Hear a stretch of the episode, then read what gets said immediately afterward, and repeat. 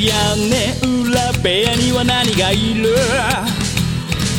誰も知ることのない正体皆さんこんばんはなんて言って今夜も始まるショータイム眠りに落ちるあなたをご招待きっと心の宝物を今でもそっと誰かと分け合うことに焦がれすっ飛ばした昨日の隙間を埋めるものはそうルチアさん皆さんこんばんは、ペガです。ペガの屋根裏部屋第224回。えー、今回は、りょうさんではなく、また、また、っていうかね、もう2020年はこの人の方がレギュラーじゃないかってりょうさんっていう方がゲストで来られてます。では、今回のゲストの方、この方。どうぞ。はい。えー、2020年のレギュラー、長谷川です。長谷川さんです。長谷川さん。いや、だって、りょうさん2回しか出てないですからね。あ、まあ、前編公演で3回かな。今年は。あなので、長谷川さんの方が多い感じなんですよね、もー、なるほど。う。まあこ、そんだけね、屋根裏で更新度が低いっていうことなんですけど、ちょっと最近、ここ数年。まあ、なんですけど、まあ、もう長谷川さんがレギュラーじゃないかっていうぐらい、まあ、お世話になっている。お世話になってるんですけど、まあ、長谷川さんがね、来られたということは、はい。澤村さんサーガですよ。小説。いいつの間にかそうなってきてしまったといそうう。や、なんかね、前回のずうのめ人形あったじゃないですか。はい。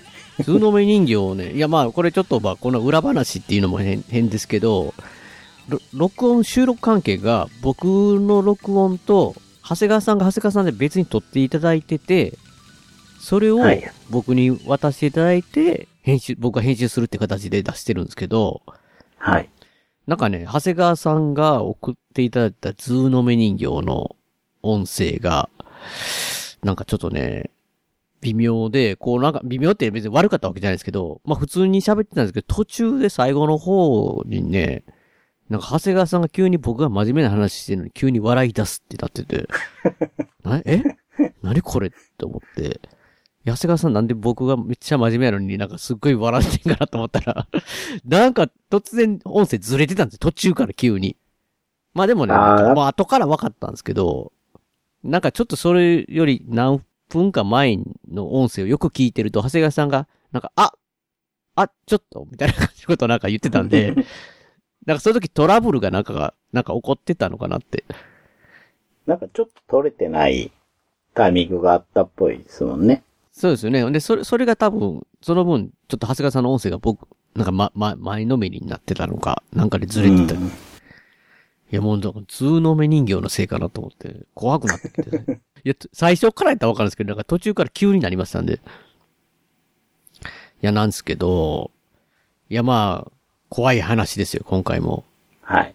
えー、澤村伊智さんの、えー、ししりばの家っていうね、比嘉姉妹シリーズというか、3回目ですよね。ずうのめ人形について。なんですけど。そうでいや、まあ、前回の屋根裏部屋編集で聞いてて、僕やっぱりまた後悔して、なんか僕だけが喋っている感じやったんですけど、そんなことないんですけど。なんかね、今回シシリバの家に関しては、長谷川さんの感想が聞きたいって僕が。なんかね、いや、ボギーワンはね、最初、まあなんかおすすめしていただいたのもあって、すごい長谷川さんの、なんかこう感じてることをすごい聞いたりとかしたんですけど、うんうんで、まあ、ずうのめ人形もあるんですけど、なんかししりばの家だけね、なんか無臭なんですよ、長谷川さんから漂ってくる感じが。だから長谷川さんがこう、ししりばの家どんな風に読まれて感じてんかなと思って、なんか聞きたいなっていう感じがするんですけど、まあ、まあ、いつものことくあれでいいきましょうか。あの、最初ちょっと、あらすじというか、はい。そうですねなんか。ちょっと話して、で、まあ、途中からネタバレという形なんですけど、まあ、これ3回目にして、はいあ。まあ、まあ、予言の島入れたら4回目になりますけど、沢村さんの。そうですね。そうか。うん。今回のあらすじをね、楽しようかなと思って、この本の背表紙を読むなるほど。が一番いいかなって思ってね。一応読まさせていただくと、おかしいのはこの家か、私か。夫の転勤に伴う東京生活に馴染めずにいたカホは、幼馴染の平岩と再会する。家に招かれ、彼の妻や祖母と交流し癒されるカホだが、平岩邸はどこか変だった。さあ、という謎の音。部屋の中に、部屋中にち散らばる砂？しかし、平岩は異常はないと断ずる。一方、平岩邸を監視する一人の男。彼は昔この家に関わったせいで、脳を砂が侵食する感覚にな悩まされていた。そんなある日、比嘉ことこという女が彼の元を訪れ、てんてんてん、はてなっ。ていうことなんですけ。ど、ふーんって誰かしたかふーんって。いやいやいや、そこまで書いてあるんですね。いや書いてあるんですよね、結構。それ、あれですか？あの、文庫本ですか？そう。あーあの。ね、オーディブル、僕の強い味方、オーディブルが、はい。まあ、ずうのめ人形、ぼぎわん、予言の島とずっと来てたんですけど、はい。で、ね、この後またなどらきの首っていうのがあるんですけど、そちらまではオーディブル化されてたけど、なんとししりばの家は、音声、オーディブル化されてないってああ、買うしかなかったんで、なんだ。で、文庫本を購入して、っていう形でなんですよ。うん。なるほど。なのでね、今回はね、オーディブルのモノマネが、モノマネっていうか、モノマネっておかしいですけど、あの、できないんですよ。いや、なんかね、な、一、一部のリスナーからちょっと好評いただいてて、ななんかこう、まあ、長谷川さんとか、まあ、普通に本読まれてる方は全くあれなんですけど、オーディブル派の人は、うん。似ているって。ペガのやってる、引き手の音量とか、なんかこう、それそれ。ボギーワンとかね。そうそう、それそれって。ああ、じゃあ、オーディブルの人が他にもいるんですね、じゃあ。あ、オーディブルの人ね、何人かいるんですよ。屋根裏部屋で、僕、僕知ってる方でも2、3人いてはりますんで。へえ。いや、あれね、癖になるというか、なんか癖になるって言い言い方悪いですけど、やり始めたらもうオーディブル、ちょっと最高ですよ。もう本も読んでオーディブルもって、なんかなってしまう。いや、と、とね、でも逆に言ったらオーディブルに、に僕慣れてて、うん。久しぶりに、澤村さんのこのししりばの家を読んだら、うんまあここが砂であザザザザって頭の中を先書いてたんですけど、侵食されるって悩まされてる、うんね、五十嵐くんって出てくるんですけど、いや、うん僕もなんかもうさーザーってなってる感じで全然頭に入ってこないんですよ。なんか文字、文字だけだったら。いかに頼ってたか、あの、せ、あの、なんかナレーターの人のこう、この喋り方に。うん。なんでね、や、まあ、な、なんかちょっとまあ、ゆっくり落ち着いて読めば、やっぱし、澤村さんの文章すごいやっぱり読みやすいなって思って、まあ入ってくるようにはなったんですけど、っていうのがね、ちょっと、ちょっと話ずれますけど、はい。今だからもうなどらきの首まで僕、オーディブルを終わってしまったんで、うん。で、あの、またコインが来たわけですよ。例のごとく。はいはい。で、今さ、沢村さんないぞと。うん。全部使い果たしちゃと思ったら、まあ、実は屋根裏部屋で、まあ一人喋りで、今年紹介、今年やったかな？紹介させていただいた、3体っていうね、はい、はい、はい。SF 小説があるんですけど、それをオ話ーディブルに、話題、そうそう、それのね、に2巻の、うんジョーを、まあ、まあダウンロードで購入、コインで購入したんですけど、うん。それ聞くとね、久しぶりに三体聞くと、まあ、中国の方のやつの日本語訳で、結構 SF でちょっと天文学とか物理学のなんかこう、話も出てきたりするんですけど、まあ、わかりにくいですよ。オーディブルで聞いてても。いや、だから澤村さん、すごいやっぱりなんかこう、スッと入ってきてわかりやすいぶ、こう、なんていうんですかね。読みやすい、聞きやすい言葉で書いていただいてるなって、オーディブルでも繰り返しますから三体。なんか、え、どういうこと？どういうことって。まあ外国の方が書かれてるのもあるかもしれないですけどね、なんかこう。うんうんうん。いや、まあ、だからもう、やっぱりね、澤村さんの文章、あの、読みやすいなって、改めて思いましたけど、まあまあまあまあ、前置きはここにで、やっぱシシリバの家ですよ。だからこれ、ネタバレなしでどんな感じで、まあこれ、今さっき話した感じは、あ、で、あれなんですけど、はい。今回砂ですよね。砂っていうか、まあ家。家家がテーマ。ですね。家、家と砂。これ家がね、もう沢村さん、なんかもう、僕を責めてくるなって、こう。いやいや、いいやいや、意味わかんないと思うんですけど、ぼぎわんが、来るときはね、もう、あのー最初の下りがね、うん。なんかこうぼぎわんが子供の時にやってくるって、すりガラスに映ってっていうのが、まあ僕がおばあちゃんちをすごい思い出したわけですよ。はい。で、ずうのめ人形はまあまあ、まあ僕がというよりも、皆さんこう、都市伝説的な感じの、身近にある感じだったじゃないですか。はい。またこの家っていうのが、うん。まあ僕がね、小学校の時に住んでた地域の、うん。の中、住宅の中に家が一つあって、うん。行ってはいけないってうん。いう噂があった家があったんですよ。あ、そうなんですか。そうなんですよ。だから、だからまたそういう、またこういうのかって思いましたよ、なんか。いや、僕行って行かなかったですけど、あんまり。うんうんうんうん。いや、ある場所は通るんですよ。僕のい家から通学の間途中で。通るっていうか、ま、前までは通らないんですけど、ちょっと近く通るんですけど、うん。なまあ、それもなんかまあ、多分、なんか子供の時の、なんかこう、噂っていうか、そういうのやと思うんですけど、うん。まあ、出るよ、みたいな。へえ。うん。なんかそこ、なんかね、あれなんかもう、もうちょっと記憶が、だいぶ薄いんですけど、うん。卒業文集に、じゃないとは思うんですけど、なんかこうね、当時、子供が読めるやつで、みんながあ、の作文を集めてたみたいなやつで、誰かその中にも女の子がね、ど一人ね、書いてたんですよ。そこの家の話を。へえ。ほんで、僕はそれ知らなかったんですけど、なんか行ってはいけないみたいな、なんかみんなこう噂だけ流れてたんですけど、なんか、そこの人が死ぬ時に、うん。これからこの家に住むやつ呪ってやるって言いながらし死んだとか、なんかそんな話を書いてて、怖いな、なんでこれ書いてんのこいつと、みたいな。作文みたいなやつに、みんなが学校で配ってるやつになんでそんなんすんって。あ、だから、あ、なんか作文のうん。練習みたいなやつなんですよね。なんか、なんかこう、その、自分らで書いて、そのままそれを印刷じゃないですけど、うーん。なんかそそういう授業かなんかの一回だと思います。だから卒業文集ではないんですけど、まあ似たような感じで、それにそんな、なんか自由な話、作文やからっていうので、なんちゅうもの書くねんって思いながら。いや、僕はだからビ、ビビリなんであれですけど、こうシシリバの家の中ではね、うん。小学生たちが住んでないその廃屋に行くじゃないですか。行きますね。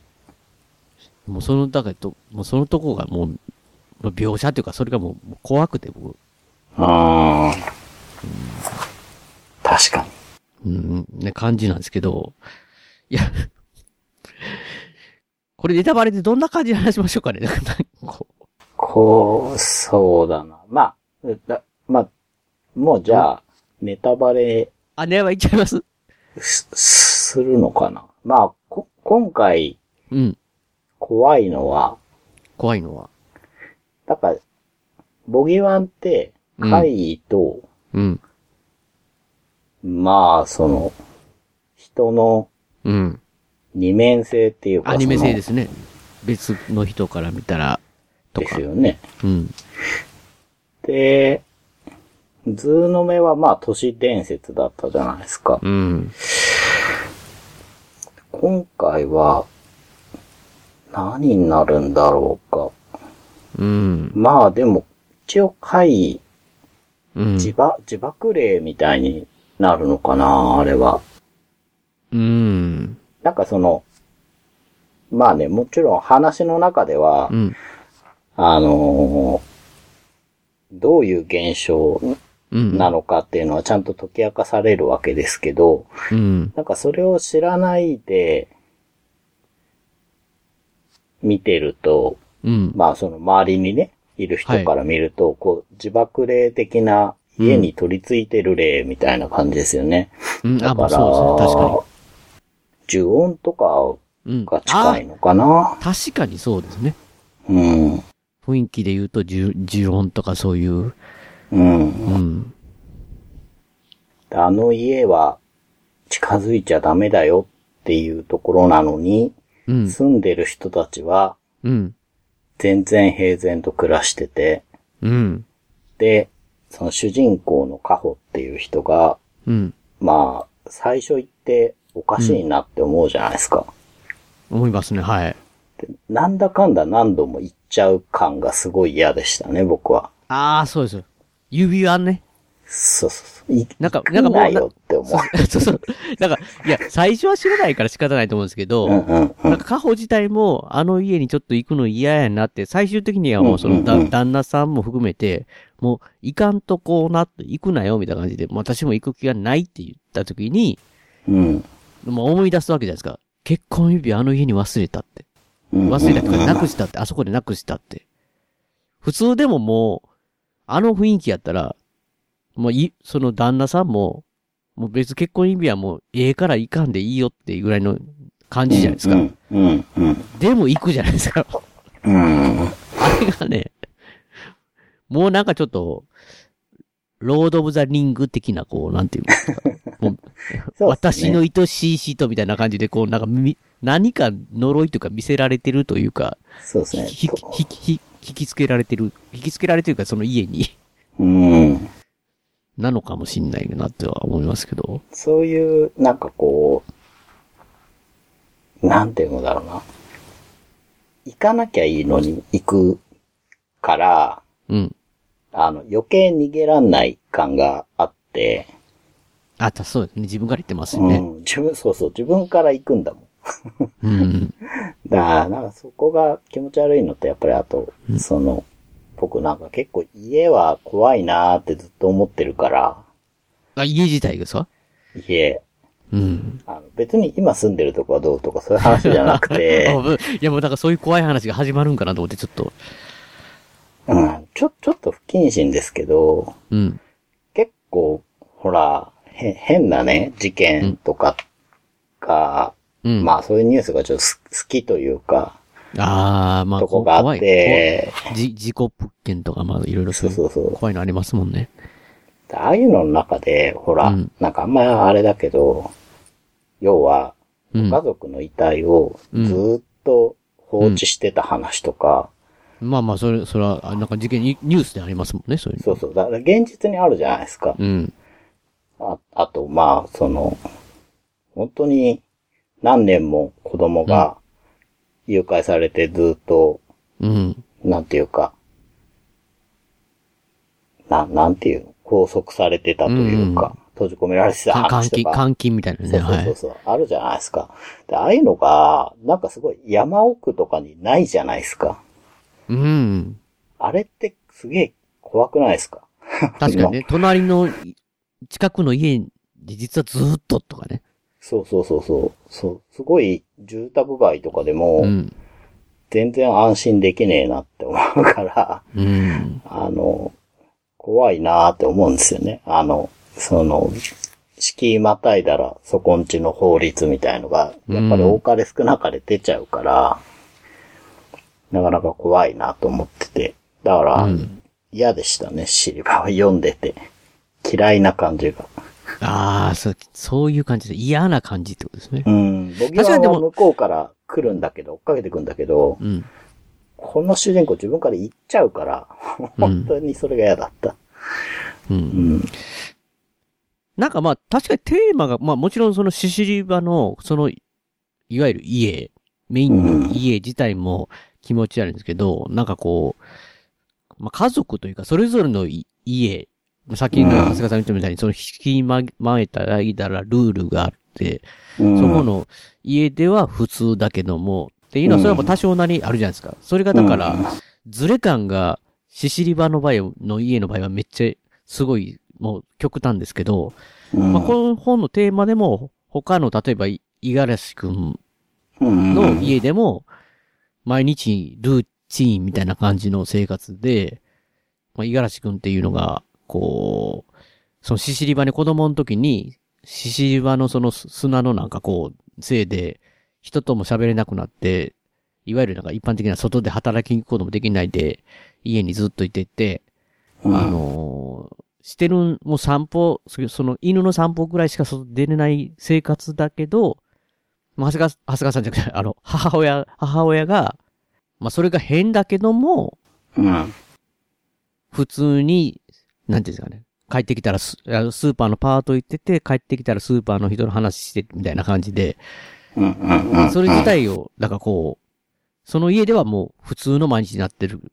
けど、まあまあ、その本の実際本の中でも途中でなんかこれは普通じゃないんだって、五十嵐くんも言うとこがあったりとか、なんかそういう意味でなんかこう、なんていうんですかね、いろんな家のルールとか、うん。それぞれの家族、家っていうのになんかこう、なんかスススポットを当ててるなって感じはうん。うん。うしたんん。ですけどね。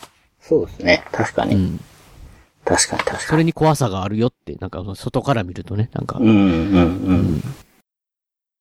そう。だから、結構構造としては、今までと、同じとは言わないですけど、いやボギワンって最終的にこう、ヒロイックな感じになるじゃないですか。うん。で、まあ、シシリバも、まあそういう流れはやっぱりあったじゃないですか。うん。だから、ボギワン、まあ、ずうのめもそうだったし、だからそこら辺が楽しめた方は、やっぱり安定して面白いと思うんですけど、うん。その、3作の中だと、うん。僕的には一番シャレにならないんですよね、ししりばが。うん。あの、まあ、僕はずうのめが一番ファンタジックで、うん。うん。で、まあ、ぼぎわんは、まあ、心霊物が好きだからっていうのもあって、すごい怖かったし、うん。あと、なんていうのかな、気象転結じゃないけど、その場面転換が一番すごいスッキリ作られてたうん。から、まあそういう意味で楽しみやすかったし、あとあの、あの旦那さんとかって、うん。まあ仮に近くにいたとしてね、うん。まあ、まあ付き合いをやめりゃ済む話じゃないですか。いや、まあ確かにそうだ。だけどその家庭の問題って切りづらかったりするから、なんかそういう意味でちょっとこう、読んだ後の、あなんか僕の場合の嫌だなーって残る部分が一番強かったっていうのはありあります。ただ、面白かったかどうかって聞かれれば、全然ちゃんと面白かった。あ。うん。うん。あの、相変わらず読みやすいし、うん。うん。あの、ちゃんとね、こう、うん。こっちの、なんかこう気持ちをスカッとさせてくれるところがあるというかう、ん。うん。っていう感じですね、そうですね。僕も、やっぱり安定して、騙されましたからね。うん。結構そうですね。シシリバでも、かなり騙されたし、うん。まあ、そういう意味で、さ、まさ、まさかさん言ってた、その、ボギマン的なってっていうか、うん。あの、僕、い、ある意味、まあ、ことことボギマン、言ったらその最後の、ボギマンのクライマックス的、的なとはまた違いますけど、うん。なんですかね、そのさっき言った五十嵐くんうん。のところがこう、個人的にはぐっとすごい、そうなんですよね。だっていうかね、立ち向かうっていううん。ののテーマっていうか、うん。うん。いうのが、すごい、そこはすごい、本当にシシリバ好きで、うん。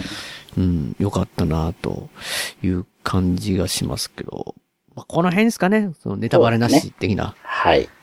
からは、ネタバレ、行きましょうか。はい。いや、だからね、うん。一旦、あの、と、止めていいですか？止めるっていうか、あ止めていいですよあの、ちょっとね、充電がないから、充電器を、そうそう、CM 入れといてください。あの、このまま僕の方も撮ってるんですけはい時間ずれないように撮っときますけど、あの、はいはい充電器を持充電器。充電器を。はい。はい、すいません。お願いします、充電器。では、コマーシャル。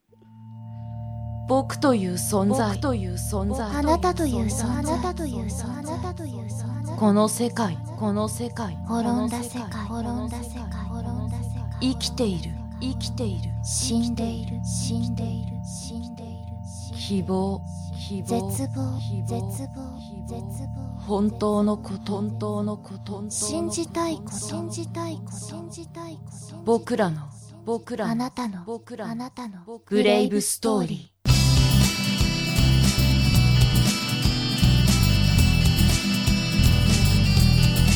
愛されたいと願う人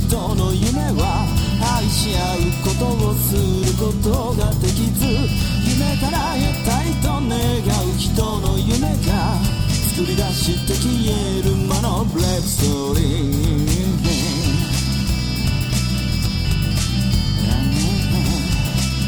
ボーカリスト笹山グレイブストーリー iTunes ストア Amazon MP3 で発売中戻りました。あ、戻り、おかえりなさい。何だったんでしょうね、CM は。CM 今回なのかなこん ?CM スコールかな今回の歌は何だったんでしょあ、ご、あ、ご、今の歌、今の歌だったんですね。う。わかんないです。まあ CM か歌か、な感じですけど。いや、でもちょうどいいと思うんですけど、ここからネタバレありという形で、行きたいんですけど、いや、だから今回はね、もう、僕は長谷川さんの話が聞きたくて、じゃあ、わどこがよ割、良かったのかなっていうか、いや、よ、まあ、こよ、良くなかったとか、良くなかったというか、怖、気持ち悪かったとか、と気持ち悪かったところ、結構思い出すと多くて、うん。まず最、最初に、うん。最初に住んでた一家があるじゃないですか。だ、誰だっけな。橋口口さんってあれですよね。その、五十嵐くんとか、ひが、ひまあ、ひがことこ、ことこですよね。の、はいはいが、実は同級生で、小学生ぐらいの時の話なんですよね、最初。そう。過去なんですけど。子供ことこが出てくるんですよね子。供ことこ、いや、だことこ出てきた時に、もう最強やって思ってるじゃないですか、ボギワンではい出たらね。はい。最強ですねなん。かでも、でもなんかこの、すごい、おとなしくて、その、その言ってた今、橋口くんって家なんですよね。要はシシリバうんうの家のとこが、その時友達が住んでて、うん。そ、なんかそこ行く時もなんかもう、一緒に行くって言ったら、コクリーぐらいのね、なんかこう、そうそうそうそう。全然イメージ違いましたよね。うん。そうそう。その、橋口くんちの、にみんなで遊びに行った時に、うん。妹がうん。亡くなってるって話があるじゃないですか。そうなんですよね。妹亡くなってるって、橋口くん。あ、あそこ、亡くなってるって言うんだけど、うん。五十嵐くんと琴子だけが妹を見るじゃないですか。いてる？妹。そうそう。あの、仏間かなんかいるんでしたっけ？確かね。はいはい。あそこの描写が、わあ、なんか、橋口くんがおかしいのか、うん。本当にいるのか、妹が。あの、現実にいるのか、それとも亡くなってるけどまだいるのか、うん。っていうのが、まあ、相変わらずわかんないじゃないですか。あ、長谷川さんそういう風に読んでたんですけど、僕ね、はいはい。完全に、まあ、女の子子供の、まあ、言ったら霊みたいな感じのものを、まあ、ことこが見るじゃないですか。はいはで、ことこが僕の中では、すごいって思ってるんで、まだその頃。い。うん、うん。だから、隠しはしないにしても、霊感はすごい強いだろうなと思ってたんで、うん。完全にその女の子の霊、これがシシリバかって思いながら読んでました。シシリバ見てるって、ことこと五十嵐くんも見てるから、五十嵐くんも霊感すごいって、お思ってたんですけど、まあ、はい。後々そのネタバレで、それは本当に妹のす、を見てるわけじゃないですか。はいはい。だから、ただ妹見ただけやんって。やったね。そら、そら見えるやんって、なんかもし目があったらね。うん。確かにでもそれは気持ち悪いですよね。やし、お母さんもなんかすごい、なんか確か小綺麗で、はい。すごい、しっかり、なんかふ、本当に普通の、良さそうなお母さんで、その橋口くんもね、うん橋口くんも、言ったら、ことこ、ファミコンするんですよ、ことこがファミコン。うん。で、しかもなんかこう、ジャンプしよう思ったら自分の体も一緒に動くみたいなね。もう、なんか下手くその人の典型だみたいな感じで、思わず五十嵐くんは笑ってしまった時に、うん。橋口くんたしなめるわけですよ。そんなの。言笑ったらダメ、かわいそうだよって、五十嵐く。うんんだからめっちゃまともじゃないですか。お母さんそうまともでですごいいい家やのに、それで、実は妹監禁してたって、なんか、そう。えぐっと思って、後から。あのーなんかね、その、そこがいいじゃないですか、橋口くんも。で、お母さんってこう、ちょっと憧れちゃう友達のお母さんみたいな感じじゃないですか。綺麗なお母さんみたいなだ。だからこそ怪しいぞって思ってるんですよ、僕は。あ、いや、せいや、さすが長谷川さんちゃうな。さすがひねくれてるというか、たただ本当な、何にせよ、どっちに振るにせよ気持ち悪いとこから始めんなと思ったんですよ。で、まあ、あとやっぱ、その、こ、ことこが、うん。様子がだいぶ違うぞと、だいぶそうなんですよね。まあ、あの、タバコ風ちゃいますもん、タバコ風って。そうそう、あるじゃないですよ。まあ、おどおどしてるんですよね、終始。うん。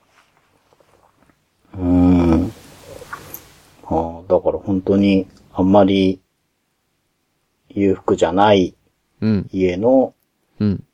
なんか、キョドキョドした子として出てくるじゃないですか。そうなんですよ。な学校の先生もね、なんか、あまり心配して一緒に遊んであげてくださいみたいなね。うん、そうそうそうそうそここと、ことこちゃん、友達おらんし、一緒に遊んでください、あげてくださいみたいな感じですもんね。う。うん。あなんかその、両方で、なんかまた最初っから、なんか、インパクトインパクトありますよねところから始めるよなと思っそうだってて。これが、あれになるわけじゃないですか、ボギーワンのね。ことこにね。うん、うん、うん、うん。え、この子がどうなってこう、ああなっていくやろ、みたいなね。そうそう、そこありましたよね。そのやっぱことこがどうなるのか、あと、うんうん。このことこ頼れないなって感じですか。そうそう。そうですよ。これはどっちかというと守ってあげなあかんぐらいの勢いの感じですかね。だから、そんなことこを交えて、その、まあ、橋口くんが住んでた家が、うん。まあ、橋口くんたちがうん。いなくなるじゃないですか。あ、引っ越してきてね。うん。で、その後空き家にある。悪い噂が立って、うん。で、じゃあ、あそこに、あの、やることないから、忍び込もうぜっていや、いうか、そそれがね、もう一番もう僕もホラー系でもう、あかんってって、いつも思うんですよね。なんかちょっと、あの、お化け屋敷探検しに行こうぜ、みたいな、なんか男の子二人がね。五十嵐くん、五十嵐くんあんま行きたくないのになんかこう、うん、で、五十嵐くんも思わずことこ横って、こ、うんひょっとして怖い？んみたいな感じで、ちょっと嫌な感じでね、なんか乗ってしまって。行くって、もう絶対もう、絶対あかんやんって。しかも僕の中ではね、うん。僕の中では女の子のシシリバがいるわけですよ。はいはいはい。僕の中だけですけど。そうですね。女の子のシシリバに襲われるって思いながら、絶対行ったらあかんってって。うん。でも行ってしまう。そうですね。で、まあ、4人で行って、なんか、もういきなり出てくるじゃないですか、割と。いきなり出てきますね。シシリバが。ね。なんか砂と共に出てくるというか。なんかね、す、まあ、なんででもす、すまあ、2階、2階に上がってた砂が、砂だらけみたいな感じになってるわけですから。うん。うん。うん。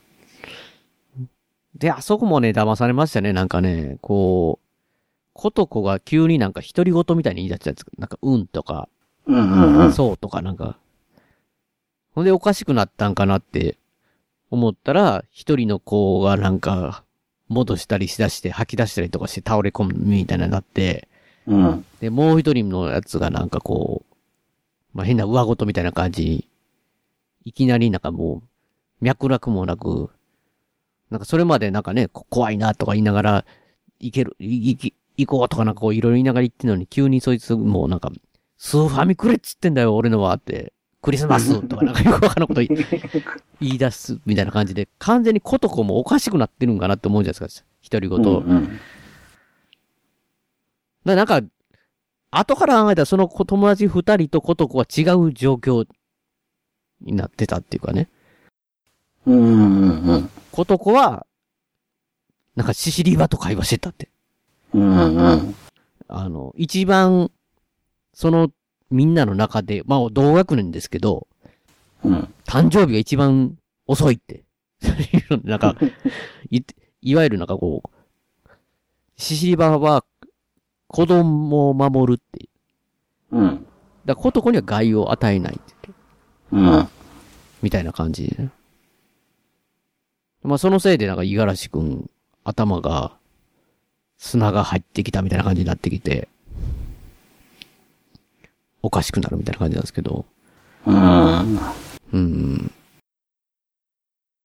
そうですよね。だから、五十嵐くんは引きこもりに、中学校ぐらいまで行ってるんでしたっけ、うん。その後、引きこもりになっちゃうというか、まあ、い家から全く出れないわけじゃないんだけど、うん。まあ、人と話すのがすごく苦手になっちゃうんですよね。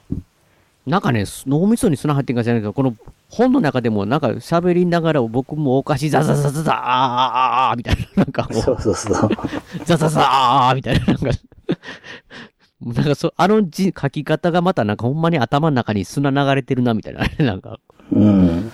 なってますけど、まあ、あんなになったらそれはもう外も多分行けないんですよね。うん。で、なんか、一人はうん。交通事故でしたっけね。中学校の時にうん交通事故で亡くなって、うん。まあもうもう一人も大人になってから、まあ亡くなって、みたいな感じなんですよね。だから言ったらあかんって。うん。でも、ことこはあそこで覚醒するんですよね。覚醒したんですよね。あれの、あれで急になんか、なんか学校でも漢字が変わったって、なんか、うん。キョトキョトした感じがないんですよね。うん。まあ、逆に、まあ今のことこっぽくなるといそううか、そうそう。僕らの知ってる感じになっちゃうんですよね。クラスには浮いてるけども、うん。なんかこうね、なんかいけないバイトしてんちゃうかとか、なんかこう、うんうんだからあまり友達ができてるっていうわけじゃないですけど、シャキッとし急にしてしまう。急もう急覚醒したんですよね。そうですよね。うん。で、それから結構た、時間の話ですよね。それが過去編というか。そうですね。まあ、結局、なんかまあ、流れ的にはその後、一応別のまたね、やな、柳なんとか、あ、なんとか青家っていう。青柳家。青 柳。やっぱ字の漢字だけで覚えてるな。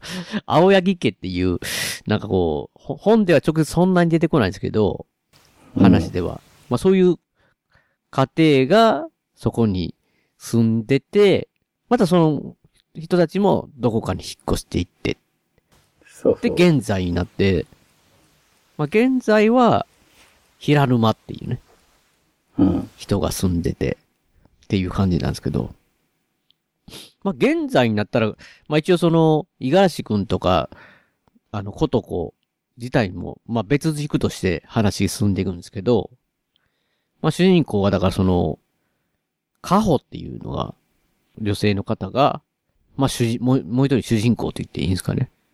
そうですね。うん。だから、そのカホっていう、あの、まあ、女性が、まあ、旦那さんと、えー住んでるんですけど、で、旦那さんは、なんかこう、家を守ってほしいと、カホに言って、ただ、まあ、仕事はすっごい忙しくて、カホ自体はちょっと持て余してる状態なんですよね、結構。うんうん。で、まあ、あの、大阪からか、また、大阪やったかな？関西からとりあえず出てって、そうです。東京なので、あまりに周りに知り合いもいるわけでもない。ところで、まあ、たま、その外で出ているときに、あのー偶然、あの、中学校まで一緒だった、平沼っていう男の友達に会うんですよね。久しぶり懐かしいね。で、あ、遊びにおいでや、今度、おいでやって平沼邸にって言って、行ったのが平沼邸がだからシシリバの家っていう。そうですね。うん、言うのだ現、現在住んでる人たちですよね。そうなんですよね。まあ、そこもまた濃いなと思いましたよ。こう、まあ、なんていうんですかね。砂があるじゃないですか。家行ったら砂があるんですよね。家それがおかししいですね。いや、だから、ウェルカムって言っててですよ。い。はい。友達をまあ言ったら呼ぶわけじゃないですか。平沼家へようこそみたいな感じでね。まあ、それはまあ、普通は掃除するじゃないですか。ちょっとなんかやっぱし人が来るってなったら、こう、ある程度、綺麗にして、友達来るって言ったら、だから、砂あるって。結構フローリング砂、砂やで、みたいなね。うん。え？って思いますよね。思いますね。そこでなんか、まあ言ったらその、実はなんかこう、その平沼くんと、中学校の時にい、平沼くんの家行った時に、おばあちゃんともよくしてもらってたんですね、そのカホは。そうです、そうです。そうですだから、うん。だからそのおばあちゃんと会うの楽しみって言って、まあその砂でもええってちょっと思ったけど、まあ2階におばあちゃんおるからって言っておばあちゃん行ったら、何これって。まるで別人って。うん。痩せ細っていて、まるで別人みたいだって、うん。な、なるわけですけど。いや、なんか、まあ、あの時最初僕普通に、うん。まあもちろん読んでたんですけど、まあまるで別人ってそらね、年、年いったら、うん。おばあちゃんそうなるかなと思ったんですけど、まあ先言ってもいいかな、かなってちょっと思うんですけど、やっぱ、やっぱ気持ち悪いのが、はい。この、このおばあちゃん、ほんまに別人って、そうなんですよね。おばあちゃんじゃなかったっていう。やれ怖くないですか？いや、あれめちゃくちゃ怖い。あれは怖いっす。ねえ、しかもなんかまあこう、話進んでいってね、はい。まあここの家なんか変やって言って、それで、まあ長谷川さんに言ったけど、カホが何回も行くわけですよ、そこのね、家に。うん。で、まあおばあちゃんはなんか言ったらもう、ちょっともう、まあ、年齢がいってるからか、ボケてるというか、うん。全然違う名前も言うわけですよね。なんかその、カホやでって言ってても。でもそんなんふ普通じゃないですか、そんな年齢違う。だから普通におばあちゃんやなと思思ってたら、なんかこう、その、それこそ指輪をなくして探してたのかな？その家に行って。で、その時にもう、だから言ったら旦那はもうその家行くなとか言ってる時に、すでも指輪が、結婚指輪なくしてしまったって思って、そこの家に行ってしまって。で、探してておばあちゃんの前に置いた時に電話が旦那からかかってきて、うん。その家からもう出ろって言って、うん。で、で、おばあちゃんの目の前にいるときに、そまあ、その、としえさんっていうのが知ってるおばあちゃんなんですけど、うん。その、平岩としえさんは去年亡くなってるでって。そうなんですよね。同僚が葬式に行ったから間違いないって言うんですよね。そうそうえこのおばあちゃん誰ってなりますよね。うん。今、今までずっとおばあちゃんと思ってたおばあちゃんって。なんか分岐ですよ、僕は。あの、誰かがいるのか、うん。そもそもいるのかってやつ。ああ、そもそもいるのか。うん。これ、これシシリバかってやつですね、僕の中だと。あ、シシリバー、シシリババーみたいな。シシリバーみたいシシリな感じですか？バ。の、なんかこう、分身というか、うん。シシシシリバがこう見せてるというか、うん。そういうこいやとでいる僕それものか。まあ、そのでも、分岐すらなかったですよ、普通に。いやでも、僕的には、あの、シシリバが見せてた幻覚みたいなものの方が良かったですよ。他人じゃないですか。全然関係ない人いるんですよね。普通におばあちゃんでしたよ、あそこ、まあ、どこが一番怖いかってあそこでしたね。あれね、うん。おばあちゃん、おばあちゃん、まあまあ怖い。いや、なんかその、おばあちゃん系、まあ近いっていうかね、あれなんですけど、こう、僕の中でい、何、似てるというか、あのーまあ言ってたから最初行った時にそのおばあちゃんと会って、うん。で、あれがあるじゃないですか。生き、生き量事件。はいはいはい。そうそうそう。そのワンクッションがね。話ちょっとしたいんですけど、まあそれを、はいまあとりあえずその生き量事件、じ事件がちょっと解決した後に、はい。砂とかもその生き量のせいやったんかなってうん。思ってて、その、まあ、カホの方が。でも、うん生き量解決したはずやのに、パッて見たら床に砂があるわけですよね。うん。で、えあ、砂がありますけどって、その、奥さんのあずさんにね、うんうんうん嫁さん、あの、平沼の嫁さんに言ったら、え？って言われて、いや、せやから砂ですって言ってんのに、うん。奥さん、ピンときてなくて、え、それがどうかしたんですが、砂がなんか問題ですか？とか言われて、うん。何？ってちょっとなったんですけど、その後も、旦那の方は元々の幼どあの同級生やから、うん話しやすいじゃないですか。ほんで、同級生の方にも、なんか担当直入に、この砂なんなん？って言ったら、いきなりやなって、うん。いや、答えてよって、この砂一体どういう？って言ったら、いや、砂は砂やからな、普通やんって。そんな答えようないわ。はははって。あれ、それよりもカニしゃぶしよう、カニしゃぶって。あれ普通ね。に言うねんつ。いあれ。や、それ、それ、そう、だからおばあちゃんの時もそうなんですけど、おばあちゃんじゃなかったってなった時に旦那から帰ってきて、平沼に聞くわけですよ。いや、この人誰って。うん。いや、おばあちゃんやけどって。え、としえさん？これ私の知ってるとしえおばあちゃんなん？って言ったら、ああ、それか。違うよ、去年亡くなったしって。うん。いや、ねい、い、いや、いや、いやいやいやみたいなね。こう。砂時もそうですけど、めっちゃ普通になんか、逆になんなんて、みたいな。あれがやっぱし、え、この家ではそれが普通ってなってる感じが、怖って。あれ怖いですよね。あの、その去年亡くなったから、おばあちゃんが足らんようになったから、年おばあちゃんの仲良くしてた人に来てもらっておばあちゃんやってもらっとるやん。みたいなこと言うじゃないですか。そうそうそうそうそう。いやいや、そう、あらましは分かったけど、全然理解できないっていう。そうそう。めっちゃ正直なんですよね。なんかそういうもし事件だとしたら隠すじゃないですか。うんうん。えそれ普通やんって。そうそう。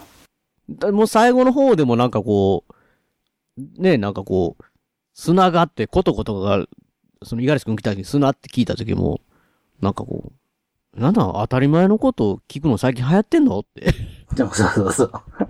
言ってましたね。突っ込む。そうそう。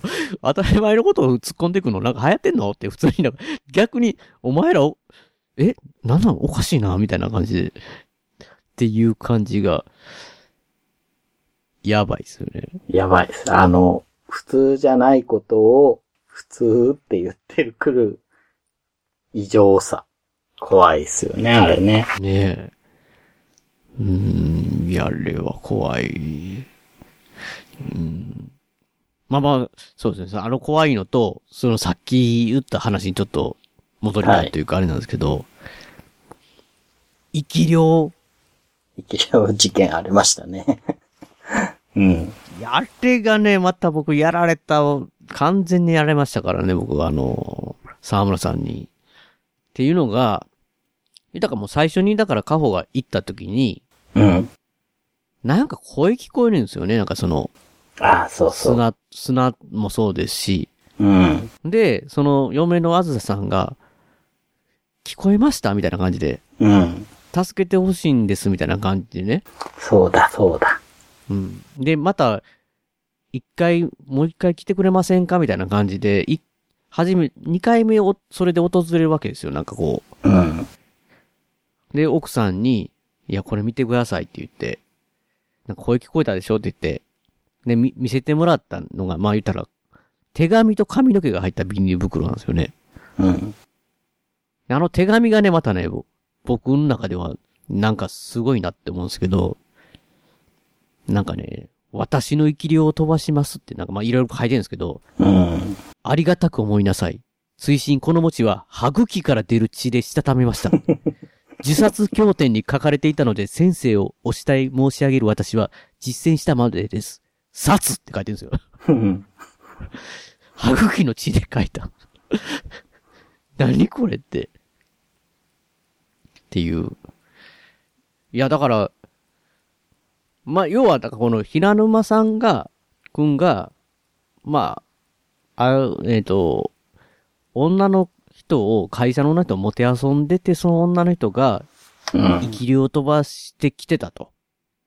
うん。うん。うん。いうことなんですけど、あのーで、まあ、おばあちゃんとこの部屋に、あずささん、あずさんと、そのカホがいるときに、うん。なんか、あーうわーうわーって言いながらこう、い女の人の声がち近づいてくるわけですよ、階段の下から。うん。うん。で、砂がバーって来て、砂もさーって来出してっていうの時点でね、うん。僕完全に、これが獅子場やって思うじゃないですか。女の子の霊でもあり、女性であり、砂を使うって、うん。ドンドンドンドンって来て。ほんでもう、生き量がこんな家を壊してやるーって言いながらこう苦しんでたら。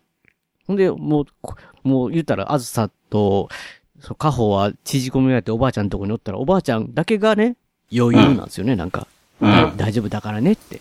うん。大丈夫だからねって言って。ほんで、まあ、砂の音が聞こえた後に今度、ああ、ああ、って言いながら、その声がしなくなるっていううん。ことなんですけど、これ、まあ僕はだから読んでた時に完全にシシリバの総攻撃始まったぞと、怖いなって思ってたら、まあよくよく蓋開けると、その生き量とシシリバが戦ってたって。そうそう。セキュリティですからね。セキュリティ。シシリバはセキュリティで、家を壊しに来てる生き量、だから、だからよくもう一回読むと、最初壊しやるって来てるんですけど、途中から悲しそうな声になって、ああ、うーふーふーって苦しそうになってってんですよね、女の人の泣き声。うん。そしたらシシリバにやられてたって。そうですね。で、おばあちゃんはシシリバがおるから大丈夫だからねって言って。うんだからその、全部終わった後に、なんか天に向かってありがとう本当にありがとうって、おばあちゃんに言ってるって。いやー、だから、まさかその、霊体、海、セキュリティの戦いって、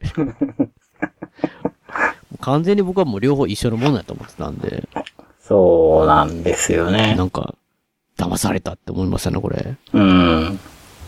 あそこの生き量の描写結構怖いですもんね。あの、ストレートに怖いっていうか。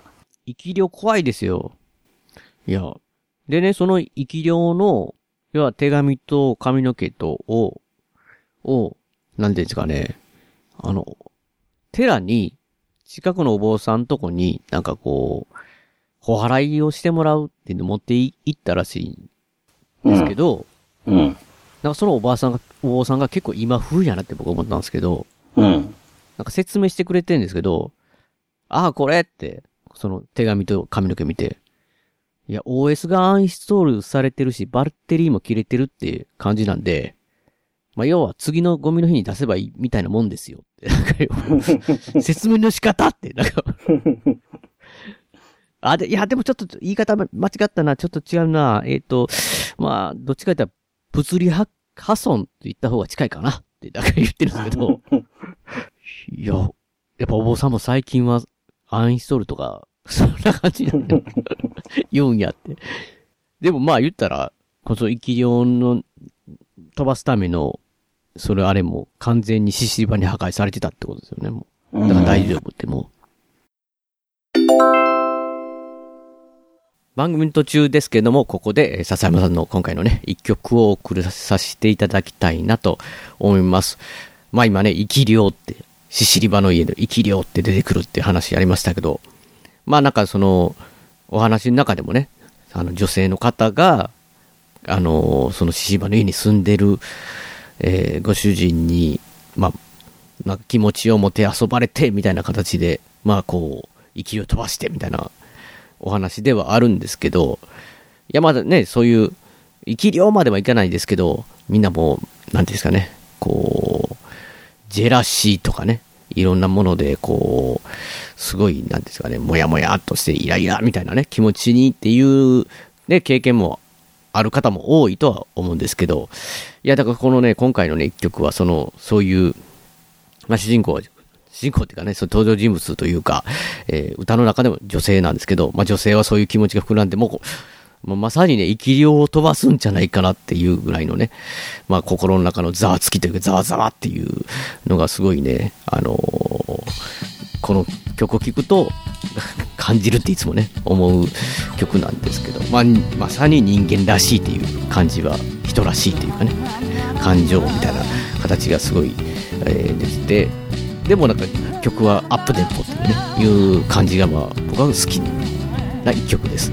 えーでは聴いてください。えー笹山さんでアルバム「シャニクサイ」から「黒猫の合鍵」。部屋の片隅に転がる指輪に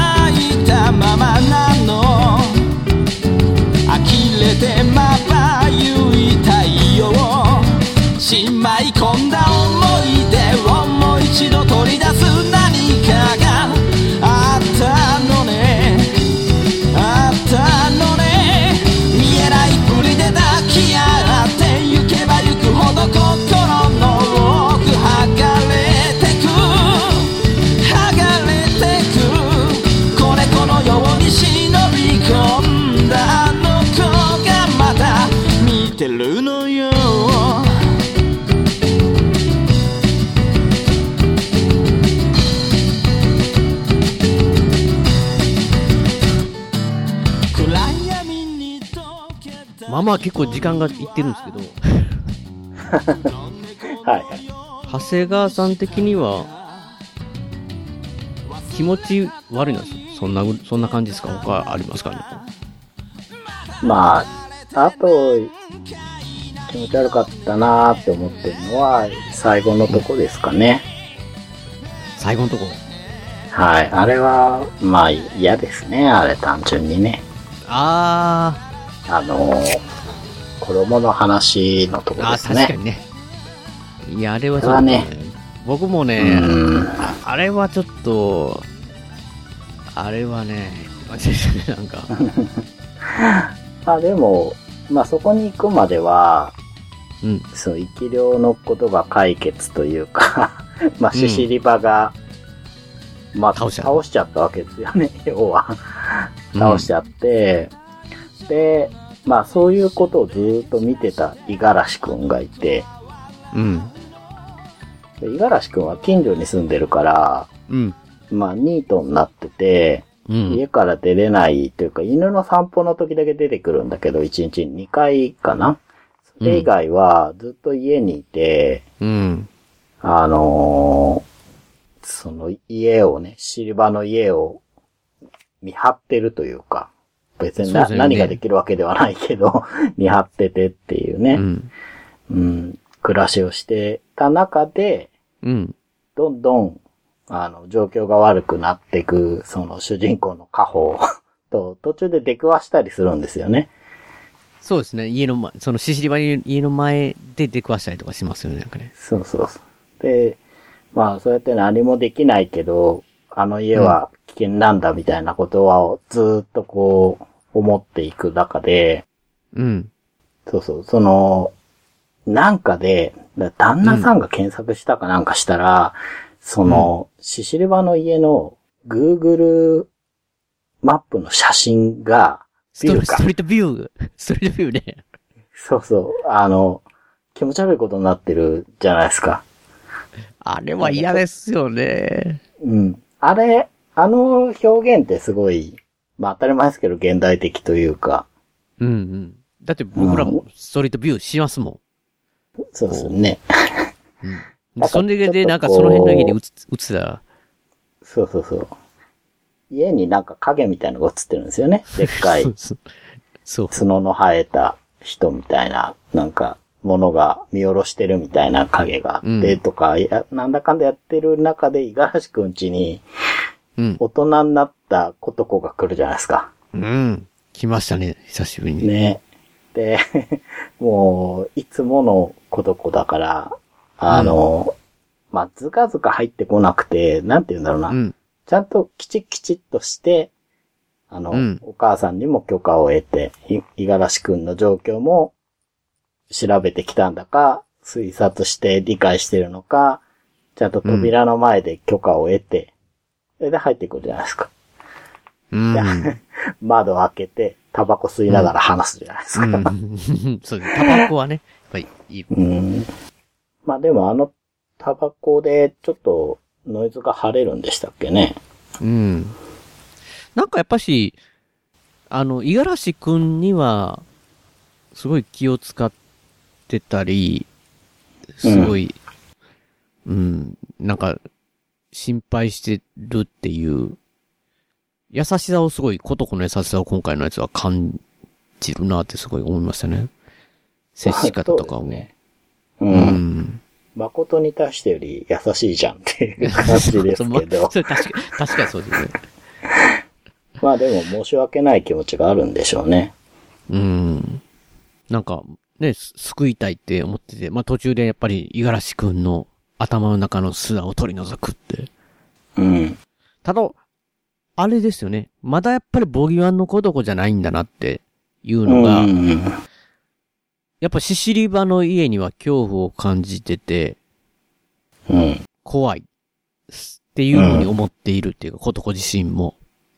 なんかこう、最終的には行こうっていう時も、うん五十嵐くんは家にそのままいててって言ってても、やっぱり行くよって、じゃあありがとうって普通になんか、やっぱり怖いっていうのが、あるっていうのがまだなんかこう、完全、ボギアンの完、あれが完全形としたら、まだ一歩手前ぐらいの感じなのかなっていううん。気はしましたね。確かに。うん。そうか、時間軸的には前になるんですかね。前になると思いますね、シシリバの家は多分。なんかある程度やっぱりもう経験はしてるけれどもっていう。あの、ボギワンに出てきた、うん。あの、柴田理恵さんが劇場版だと役やってた人が、うんなん。か最近知り合ったと、人として名前出ますもんね、確かね。いや、あれね、あれもちょっと嬉しいです、嬉しいよね。あれでしょ、なんか、あの、私の、その霊の知り合い、みたいな感じで、うんうん大阪さんって、あの、大阪さん、大阪さんが、うん。家の近くに、シシリバさん住んでたよって。ああ、そうだそうだなん。か、シシリバって一体何者なのかっていうのになんか話してるときに、いろいろなんか昔の文献というか、その、え、え、えって言ったらいいんですかね昔の絵とかがうんうんいろいろしてるんで、なんかなと思ったらその大阪さん情報によると、シシリバ五郎って人が住んでたって言って、名前かいって。ちょっとそれ嬉しかったですね。大阪さんって。まあでも本ではね、殺されてしまうんで、もう、あれですけど。だからまだ、多分、あの完全体にはまだなってないぐらいの。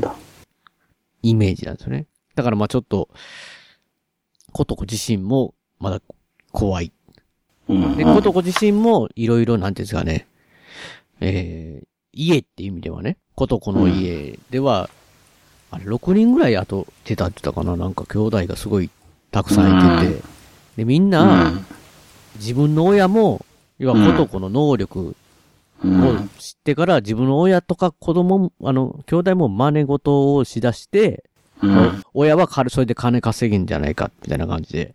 でもその、うん。そういう会とか霊的なものに関わってみんな、どんどん命を落としていったって言って。うん。で、生きてる妹一人も、うん。なんていうんですかね、自分みたいになろうとして、体を壊しして、もう家族をそんな風にしてしまった私を、もう憎んでるから会いたくても会えないって、会うのが怖いっていう風に、子供自身がまだ言ってて。だまことにはもうだいぶ前会ってないって。まあ、ほん、ほんのね、最後の方でも、今から妹に会いに行くわって、うん。まあその、ね、比嘉家をもう崩壊させたもん自分でってなんか言う、うん。思ってるみたいなね、なんかとこがあるみたいな。まあ、なんかまだだからこう、いろいろ悩んだり、なんかまだしてる最中っていうイメージはありますよね、なんか。そうですね。うん。えー番組の途中ですけども、いやー申し訳ないですけども、今回ね、獅子場の家のか家会長谷川さんとの会なんですけど、これ、えー収録時間、大変長くなってしまって、なんかもう、なんていうんですかね、盛り上がったというか、まあ、いろいろやっぱ気になる点がね、やっぱこの獅子場の家にはあって、なんか思い出して、あ、これも、みたいな感じで話していくと、気づくと、とてつもなく長い時間になってしまいまして、えーなので、今回ね、ここまでで前編という形で、えー撮らせていただきたいなと、えー続きはね、あの、後編という形で、えー聞か聞いていただければ、すごく嬉しいなと思います。えもしね、見てないけども、読んでないけども、ここまで聞いちゃったっていうね、方もいるかもしれないですけど、まあ、もしこま気になってたら、まあ、ぜひね、ししりばの家購入されて、読んでいただいたり、まあ、あ、そうか、オーディブルはこれないんですね。まあ、読んでいただくっていうのがね、おすすめの作品となってますので、ぜひぜひ、まあ、ね、読まれた方はね、えー後編、なるべくね、間隔そんなに空けずにお出ししたいなとは思いますので、ぜひ、あの、後編の、えー聞いていただければと思います。えーそうしましたら、えー番組の方ですね、締めさせていただきたいた、いただきたいたって、いただきない、いただきたいと思います。えー番組のご意見やメールなど、ご感想など、メールでお待ちしています。えーメールはアルファベットで、ペガ屋根裏アットマーク gmail.com ペガ屋根裏アットマーク gmail.com 宛てでお願いいたします。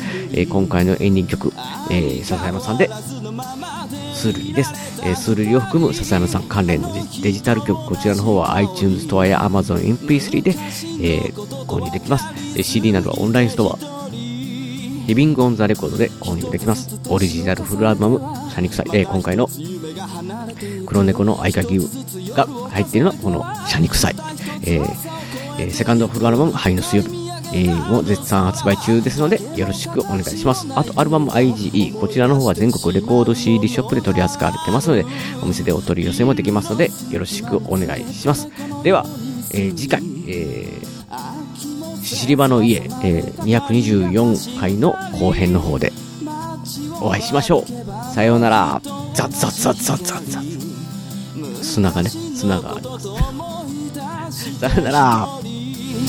大事なことはいつも伝わらずするり相変わらずのままでいられた二人街はもうすっかりと懐かしく変わり昔のことと分かりすぎる一人